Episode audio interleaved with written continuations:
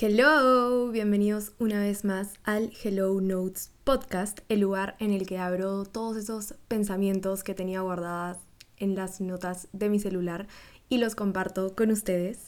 Si es primera vez que pasan por acá, bienvenidos y si no, qué lindo tenerlos de vuelta. Yo soy Ana Andrade, tu host, y el día de hoy vamos a tener el episodio que más me han pedido y que a la vez más he procrastinado desde que comencé con el podcast. Pero además de ser el que más he procrastinado, también es el episodio que más quería grabar. Como habrán visto en el título, es el episodio de ansiedad. Pero era mi ansiedad misma la que no me dejaba grabarlo. Y me tenía dejándolo para después y para después. De hecho, una de las excusas que me puse es que yo hace tiempo me compré un libro que se llama Untangle Your Anxiety. Porque eh, había una cuenta en Instagram que yo seguía que se llama DLC Anxiety que siempre recomendaba este libro, porque de hecho esa cuenta es de uno de los autores del libro. Y un día dije, ¿saben qué? Me lo voy a comprar. Y si me siguen en mis demás redes, sabrán que yo leo un montón, pero leo en Kindle. Y este libro era un libro físico. Entonces para mí es más incómodo porque siempre leo, por ejemplo, en las noches y ya cuando estoy con la luz apagada y leer en un libro físico hace que tengas que tener la luz prendida y todo. Entonces iba pateando el libro, por más de que me moría por leerlo. Y un día decidí que era, bueno, voy a terminar de leer este libro voy a leer un poco más sobre la ansiedad y luego grabo el episodio. Y les dije esto hace como un mes. Y seguía sin leer el libro y sé que en parte era yo misma no leyendo para no tener que grabar este episodio. Porque sabía que este episodio, por más de que me moría de ganas de hacerlo, y siento que es un episodio que va tanto dirigido para las personas que sufren de ansiedad, como para las personas que no, pero de repente tienen a alguien a su alrededor que sí sufre de ansiedad o simplemente para generar un poco de conciencia porque creo que la ansiedad, sobre todo el término ansiedad más que la ansiedad en sí, es algo que muchas veces se toma a la ligera y tengo que admitir que eso es algo que a mí me molesta un poco. Y, y nada, de hecho eso es parte de lo que voy a hablar, pero bueno, entonces este episodio está dirigido para todos y nuevamente como les digo es un episodio que quería hacer hace muchísimo. También siento que me voy a quedar con cosas sin decir, porque siento que voy a terminar y va a ser como que, mmm, quise decir esto y esto, pero bueno, dije, si no lo hago ahora, no lo hago nunca. Así que vamos a comenzar con este episodio. Y este episodio se trata de la ansiedad como trastorno. Todos los humanos sentimos ansiedad en algún momento de nuestra vida y eso es completamente normal y de hecho es una respuesta de nuestro cerebro para, por ejemplo, eh, sentir un poco de ansiedad antes de un examen hace que te concentres más, que te preocupes más, es 100% normal. O sea, es algo que te ayuda porque si pasaras como relajado por la vida y no sintieras preocupación por nada, al final no habría no sé, o sea, este, tener este miedo antes de una primera cita o tener miedo antes de, un examen o de una relación o de lo que sea o, o, del futuro, es normal. ¿Qué pasa? Que lo normal es que esto no afecte en tu día a día, sino como digo, estar un poco nervioso antes de un examen va a hacer que estudies, que te concentres, pero el problema viene cuando esta ansiedad se vuelve excesiva, cuando se vuelve algo que interrumpe tu día a día. Y eso es algo que me pasa a mí. Y sé que a muchas personas que escuchen este episodio también. Y de hecho, como les decía, parte de las razones por las que yo estaba procrastinando este episodio es porque sabía que iba a ser exponerme y abrir muchas cosas que guardo dentro mío y, y, que al hacer este episodio iba a abrir muchas cosas de las que probablemente no he hablado con ustedes en ningún momento. Es verdad que el término de ansiedad se usa de más y yo siempre he tenido este pensamiento y no lo comparto mucho sobre todo porque, porque como parte de mi ansiedad social, de la cual hablaremos luego, eh, no sé, no me gusta como discutir con la gente o decir algo, pero no sé, cuando la gente usa, por ejemplo, el TOC, por ejemplo, es el trastorno obsesivo compulsivo, también tiene que ver con la ansiedad y, y supongo que habrán escuchado a gente que dice como, ay, me da TOC ver esto desordenado, o que dice como que ay, me dio demasiada ansiedad esto, pero como usando la palabra a la ligera. Yo tengo que admitir que a mí me molesta un poco que la gente se tome esto tan a la ligera, porque el trastorno de ansiedad no es algo que va a la ligera. Y, y, no sé, nunca había comentado nada sobre esto y cuando leí el libro, que bueno, no lo he terminado, pero, pero en el podcast voy a hacer referencia a bastantes cosas del libro porque me ha parecido súper interesante lo que he leído hasta ahora, que es como la mitad. Eh, de hecho, decían eso, decían que, que hoy en día en la sociedad el término ansiedad se toma mucho a la ligera, se usa de más. Y, y no, no debería, porque al final eso suma a que, a que la ansiedad en sí se crea como algo exagerado cuando alguien que tiene un trastorno de ansiedad de verdad quiere decir algo, pues la gente puede creer que está exagerando, que quiere llamar la atención, o simplemente la gente ya no va a querer hablar de su propia ansiedad porque la gente lo generaliza tanto y lo habla tan a la ligera que no sé, si yo escucho a alguien diciendo como que, ay, estoy demasiado ansiosa, entonces quiero comer. Que querer, o sea, supongo que todos ustedes van a entender a qué me refiero con... Que y se usa un montón, como el decir que estás comiendo por ansiedad. Pero es que si vivieras un trastorno de ansiedad, no dirías que tienes ansiedad y por eso estás comiendo. Entonces, a mí es algo que me molesta un montón y me encantó que el libro hable de esto porque me hizo sentir como entendida. Entonces, sí, eso es como una primera parte. Eh, pero sí, al final el trastorno de ansiedad eh, te afecta en el día a día y eso es lo que lo vuelve un trastorno. Cuando ya deja de ser esa, ese miedo o esa ansiedad que tienes por un examen o por una entrevista y se vuelve algo que no te deja vivir tranquilo. Y es importante saber hacer esa distinción. Entonces, ¿cómo se siente la ansiedad? Hay distintos tipos de ansiedad. Está el health anxiety, que no sé exactamente cuál es la traducción, pero es como básicamente ansiedad de la salud, el creer que siempre tienes una enfermedad, que te vas a morir, y ese es una de los tipos de ansiedad que tiene Ana Lucía. Y que creo que nunca se los había comentado, pero es algo súper, súper fuerte. Porque no es solo conmigo, sino con la gente que tengo a mi alrededor. Si, si le tienen que hacer un examen a mi mamá, a mi papá, o a mi hermana, o a mi abuela, o alguien se siente mal, mi cabeza piensa lo peor pero también en mí misma. Si me sale un moretón, mi cabeza cree que tengo leucemia, si me duele la cabeza, creo que tengo un tumor. Y yo sé que puedo decir esto y puede sonar medio gracioso o puede sonar exagerado. Y es que la parte racional de mí sabe que es exagerado. Es decir, yo sé que es irracional, yo sé que no son pensamientos lógicos, pero no los puedo evitar. Y de eso se trata la ansiedad. Entonces, es algo muy complicado porque, porque tienes un lado de tu cerebro que sabe que lo que estás pensando no, no es normal, pero, pero a pesar de eso no lo puedes controlar tan fácil. Está la ansiedad social, que Ana Lucía también tiene, y creo que ya les he contado en otros episodios, cosas como que no me acerco a la cocina del piso donde estoy viviendo ahora porque... porque no, porque me cuesta salir y ver que es gente que se conoce, que son amigos y, y miren, de hecho aquí encontré, he guardado también como un montón de posts que tenía guardados eh, para leerlos y encontré justo uno que hablaba de qué es tener ansiedad social y es tener miedo de hacer una llamada o de sacar una cita, eh, que te dé vergüenza o que se te dificulte pedir comida en un restaurante, contar tu plata 10 veces antes de pagar por el miedo a que te tengan que decir que te falta algo, sentirte incómodo en público, esconderte cuando caminas en un pasillo. Es que esta soy literalmente yo en esta casa. Estoy viviendo en esta casa hace un mes y con las justas le digo hola a alguien si me la cruzo y voy mirando el piso. Tener ataques de pánico cuando estás en lugares muy llenos, siempre pensar que las demás personas están riendo de ti, inventar escenarios en tu cabeza donde pasas vergüenza, y todas estas cosas, como que el, el no sentirte cómoda estar rodeada de gente, sentir que todo el mundo está hablando mal de ti, sentir que la gente no te quiere.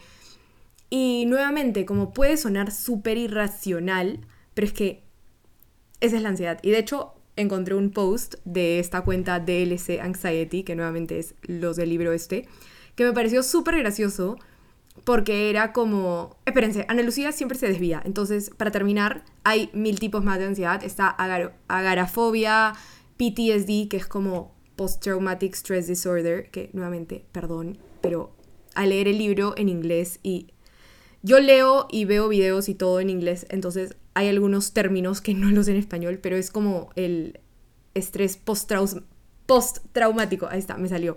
Luego está la ansiedad generalizada, está el TOC y están todas esas cosas.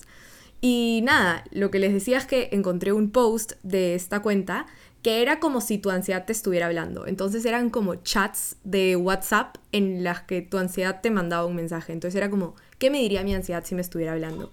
Y es la ansiedad diciendo como, hey, te das cuenta que todos tus amigos te odian en secreto, ¿no? Y tú le respondes como, ¿por qué piensas eso? Bueno, porque tus amigos se demoraron en, contestar tu mensaje, se han separado un poco de ti, de repente es eso que dijiste hace tres semanas, o de repente simplemente eres demasiado pesado y todo el mundo se ha cansado de ti deberías pensar cuál de estas opciones es. Luego como, ese dolor en tu pecho puede ser un ataque al corazón, como de repente nos podemos morir ahora. O ese error que cometiste en el trabajo va a hacer que te despidan, todo el mundo cree que eres un incompetente. O tienes un día muy importante mañana, te voy a mantener despierto toda la noche. O sonaste como un idiota cuando tuviste esa conversación con ese amigo hoy, porque no puedes socializar como una persona normal.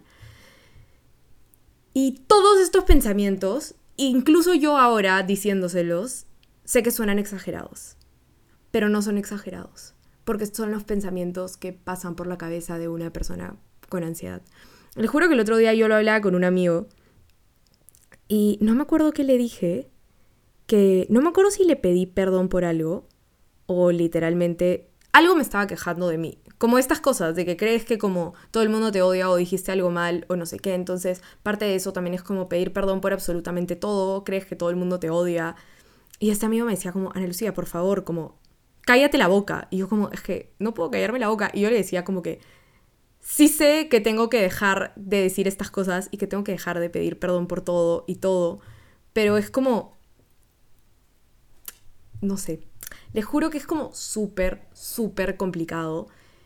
Y no sé, por eso es algo que, que me gustaría que se hable más. O sea, yo misma lo siento como un tema súper tabú. Como les digo, he procrastinado demasiado este episodio por el simple hecho de tener que exponer cómo me siento, por tener que exponer los pensamientos que tengo, exponerme a mí y, y todo lo que pasa por mi cabeza porque esto, bueno, también hay cosas en las notas de mi celular, pero es básicamente lo que está en mi cabeza en el día a día.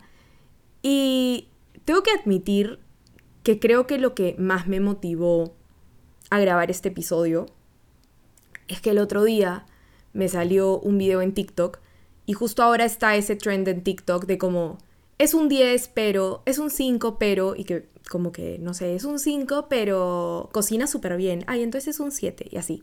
Y era un video de una chica que decía, soy un 10 pero tengo ansiedad.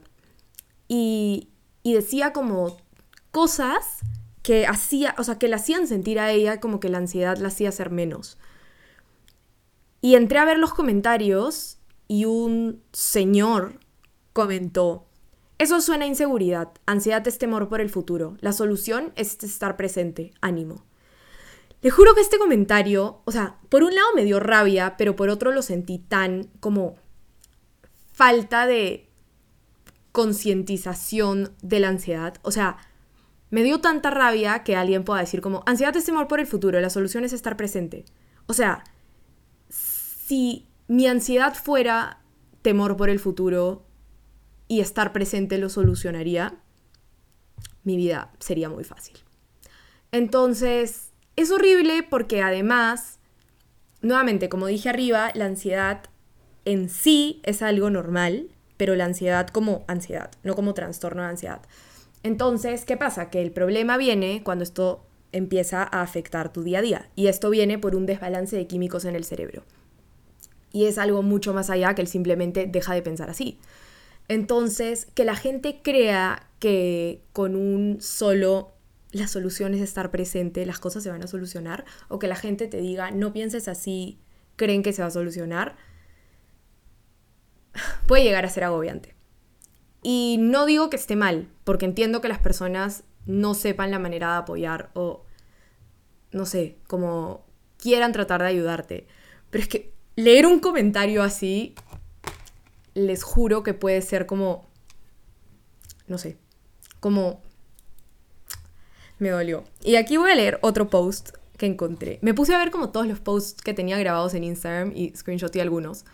Entonces, esos son todos los que les estoy leyendo. De hecho, tengo como un texto, pero esto es mucho más largo y no sé dónde está, pero es como, dice, ¿cómo es amar a alguien con ansiedad?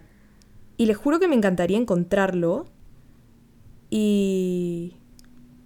Bueno, no sé, aquí encontré una parte. Bueno, les voy a leer esto. Me desvié porque les iba a leer el otro post, pero miren. Alguien con ansiedad se inclina a asumir que todos se van a ir. Tanto es así que a veces son ellos los que arruinan una relación. La verdad es que luchan contra algo que no se puede controlar, y hay una sensación de inseguridad dentro de sí mismos cuando se trata de relaciones. Saben que es difícil y no quieren cargarte con sus pensamientos y preocupaciones irracionales. Así que en vez de eso, se alejan antes de que tengas la oportunidad de dejarlos. Pero recuerda que vale la pena luchar por ellos. Ah, ¿ven? Es que... la memoria Ana Lucía. Esto era un artículo que se llamaba eh, cómo es amar a alguien con ansiedad.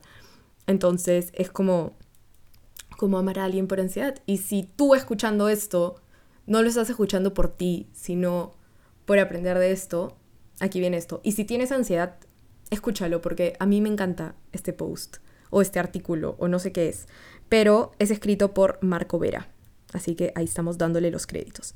Y dice, a veces puede ser difícil, puede haber peleas estúpidas de escenarios que han creado en su propia cabeza. La frase está bien, nunca se puede usar lo suficiente. Son dos palabras, dos palabras que detienen cada pensamiento que pasa por su cabeza. Y honestamente, habrá espacio para un está bien. A veces solo tienes que escuchar. Van a tener situaciones en su mente, van a saltar del punto A al punto B, y a veces ni siquiera vas a saber cómo llegaron ahí, pero el acto de escuchar les ayudará. No les digas que están exagerando. Para ti podría parecer irracional, pero para ellos, sea lo que sea que te digan, es algo que en realidad los mantiene despiertos por la noche. Así que tómalo lo mejor que puedas. Recuerda que no es que no confíen en ti, están asustados. No eres tú y tu relación las que no son de confianza. El escenario se desarrolla automáticamente en su cabeza y se odian a sí mismos por ello. Probablemente has notado que responden vergonzosamente rápido y saben que no todo el mundo es como ellos, pero ayuda cuando la gente lo entiende. Ayuda cuando dices, no puedo hablar ahora, por eso te enviaré un mensaje más tarde. El silencio mata a cualquiera con ansiedad. Crea problemas en sus mentes que ni siquiera existen, termina en disculpas que ni siquiera son necesarias y añade una capa de estrés a su vida que desearían poder controlar. No te enfades si envían muchos mensajes. Podrías encender tu teléfono y ver cuatro mensajes de él.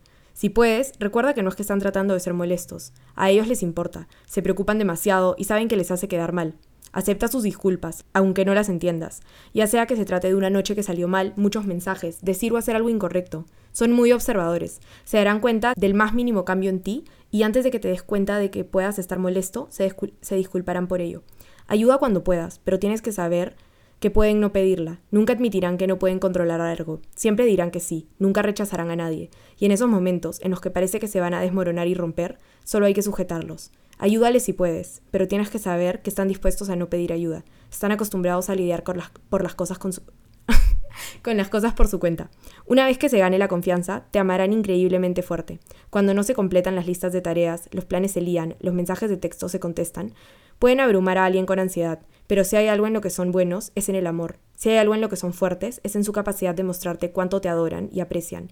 Puede que les lleve un tiempo confiar en ti, pero una vez que lo hagan, su capacidad de amarte te llenará de tal forma que no sabrás que estabas vacío o que te faltaba algo. Les juro que no hay mejores palabras para describir a alguien con ansiedad. No les puedo decir una cosa del texto que les acabo de leer que no sienta yo o que no haya sentido en algún momento. Y es que todo esto es parte del sentir ansiedad el sentir que eres siempre una carga, el sentir que las cosas siempre pueden salir mal, el sentir que porque alguien que siempre te responde oki, te respondió ok, está molesto contigo, él puedes haber pasado una semana entera con una persona en unas vacaciones increíbles y regresar a tu casa y sentir que esa persona te odia porque no te manda un mensaje. Es horrible. Y, y es algo que... con lo que tienes que aprender a vivir y es algo que que cuesta mucho, es algo que, que no es fácil y es algo que muchas personas no entienden. Y creo que eso hace que sea aún más difícil. Entonces, tal cual lo que decía, o sea, mucha gente te va a llamar exagerada, no va a entenderte. Y también que muchas veces lo callamos. Y yo creo que muchas veces lo callamos por, sobre todo, el hecho de que, de que la gente te crea exagerada, que la gente crea que lo haces por llamar la atención, porque si nunca lo has pasado, creo que es muy difícil que lo entiendas. Y también hay niveles o hay personas que pueden pasar ansiedad en algún momento de su vida por una situación en específico, pero también hay personas que tienen que aprender a vivir con eso toda su vida. Yo me diagnosticaron con ansiedad hace, podría decir que, podría decir que desde que comencé a ir a la psicóloga, me comenzaron a medicar, que es otra cosa que creo que nunca había mencionado, hace cuatro años. Y dejé los medicamentos por orden del doctor, aviso, porque nunca los dejen por ustedes mismas, nunca crean que están bien, porque al final nadie sabe más que tu doctor. Hace dos años y hace uno comenzaron a medicarme otra vez, porque, porque la ansiedad me ganaba. Y porque por más de que a veces creas que estás bien, como yo en el momento que dejé las pastillas, luego, luego volvió. Y es que ahí te das cuenta que es algo que puede ser más fuerte. Porque yo voy a terapia hace seis años, vengo trabajando en esto hace seis años, soy una persona que tiene todas las ganas de poder luchar con esto. Y, y eso es otra cosa que creo que es muy difícil. Y yo una vez, y nunca me voy a olvidar de esto, estaba con una persona que, que me hizo un comentario. Había, estábamos hablando de una persona que tenía depresión. Y me dijo, ay, pero no puedo entender cómo tiene depresión si tiene tanta plata y tiene todo. Les juro que en ese momento yo quería tirar a esta persona del balcón. O sea, nunca en mi vida había escuchado un comentario de esa forma. Y nuevamente, o sea, a veces esta clase de comentarios son por la falta de información que hay. Y como les dije hace un rato, todas las enfermedades mentales y de salud mental y este tipo de cosas son desbalances de químicos en el cerebro y no son que una persona son exageradas. El trastorno de ansiedad es algo que uno no puede controlar por más de que quisiera. Y yo por más de que pueda estar medicada, mis pensamientos ansiosos siguen ahí. O sea, ni siquiera es que estar medicada va a hacer que de un día para el otro te sientas perfecta. Y yo en el último año me han tenido que cambiar la dosis y las pastillas como unas cinco veces y no les estoy mintiendo. Porque además no todos los tratamientos funcionan para todas las personas y, y sí, y nuevamente, por más de que yo no lo muestre y no hable de esto en el día a día, y esto creo que es la razón por la que yo siempre les digo que si bien mis redes son 100% reales, no son el 100% de mi vida. Y es que está todo este lado detrás que no se ve. Pero bueno, a lo que iba es que también muchas veces las personas es como que, ay, pero ¿cómo te puedes sentir así si tienes todo? Como este comentario que me hizo esa persona. Y es que esta clase de, de trastornos, de enfermedades, no, tú no las eliges. Entonces, yo puedo admitir que soy una persona súper afortunada, que tengo todo lo que necesito, que tengo demasiados privilegios, además que tengo una familia increíble, que estoy rodeada de amor. No podría pedir nada más. Y eso no quita que mi cabeza me juegue estas malas pasadas. Porque nuevamente no depende de mí sentirme así. Entonces, y esa es otra de las razones por las que muchas veces no se habla, porque luego la gente dice como que, ay, pero ¿cómo te vas a sentir así? Sí, o sea, tienes todo. Mira la familia que tienes, como que cómo vas a creer que, no sé, ¿entiendes? Pero, pero es que no depende de mí. Y, y de hecho en el, en el artículo que les leí hace un rato, terminaba diciendo que al final nadie te ama tanto como las personas con ansiedad. Creo que eso se relaciona mucho con el episodio anterior del podcast en el que hablaba sobre sobre la intensidad y es que parte de mi intensidad y mi pasión es por la ansiedad. Yo les decía que muchas veces, y también en el episodio de decir no, que muchas veces lo haces porque, porque tú sabes cómo se siente que, que te hagan daño, que no te quieran y no quieres hacer sentir mal a las demás personas. Pero muchas veces también es porque tu cabeza te hace creer esas cosas. Tu cabeza te hace creer que alguien no te quiere o tu cabeza te hace creer todas estas cosas y tú no quieres que nadie se sienta como tú. Y por más de que tú de repente lo sientes, porque no porque te hayan hecho algo, sino porque tu ansiedad es la que lo está sintiendo, pero no quieres hacer sentir mal a los demás. Entonces, claro, pero además de eso, yo por un lado puedo pensar que estoy dispuesta a dar demasiado amor, pero está este lado ansioso de mí que me dice que nadie me va a querer. Y aquí está el post que les iba a leer antes y nunca les leí. Y dice, las personas con ansiedad están hechas de pura resiliencia. Y te lo voy a demostrar.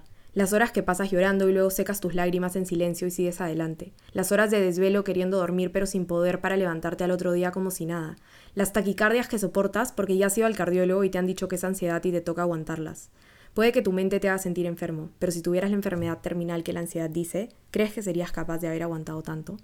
Les juro que este post me dio además risa, porque cuando dice la parte de las taquicardias, yo hace un par de meses estaba en el cardiólogo porque me tenían que hacer una revisión y el doctor me dice, eh, bueno, eh, tienes taquicardia.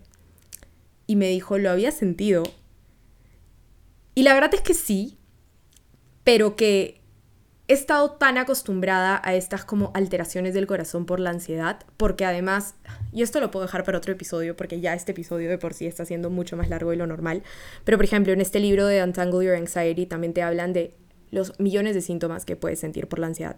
Desde síntomas físicos, como síntomas, no sé, desde temblar, sudar, em, taquicardia, em, dolores en el pecho, contracturas, como pensamientos irracionales. Puedes tener mil síntomas. Y, y claro, uno es como está, como taquicardia. Entonces el doctor me dice como, te habías dado como que sientes raro tu corazón y, mi respuesta al doctor fue como que, a ver, te voy a ser sincera, como que sí, pero siempre pensé que era mi ansiedad. Y luego el doctor me mandó a hacer unos análisis y resulta que la taquicardia era por unos niveles que tenía mal y bueno, no era solo mi ansiedad. Eh, pero yo tenía tan normalizado que se acelere mi corazón por ansiedad que cuando el doctor me dijo que tenía taquicardia, yo no estaba enterada.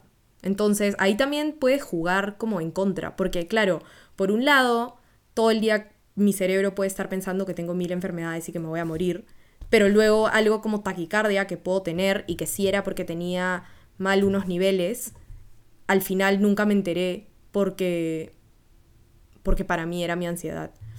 Entonces no sé, pero aquí les voy a leer como un par de posts más. Y es que ya saben que me encanta como reforzar mis ideas con quotes y con todo. Y sobre todo en un episodio como este que a veces no sé poner en palabras las cosas. Pero, pero miren, aquí hay uno más sobre la ansiedad social. Y dice, la ansiedad social es terrible porque empiezas a paniquear o pensar que estás dando vergüenza cuando estás haciendo cosas normales como esperar en el tráfico o estás escribiendo en tu celular en público o contestar una llamada o pedir un café tienes el peso del mundo en tus hombros cuando haces cosas simples en público, como pedir un café. Y tienes que decir que todo está perfecto porque la imperfección más pequeña va a confirmar tus pensamientos negativos de que estás haciendo las cosas mal y siempre crees que todo el mundo está juzgando cada acción. Y es eso también, o sea, no saben lo difícil que es tener que llamar a reservar algo, llamar a pedir algo, acercarte a... No, es terrible, le juro. Y voy a leer un último post.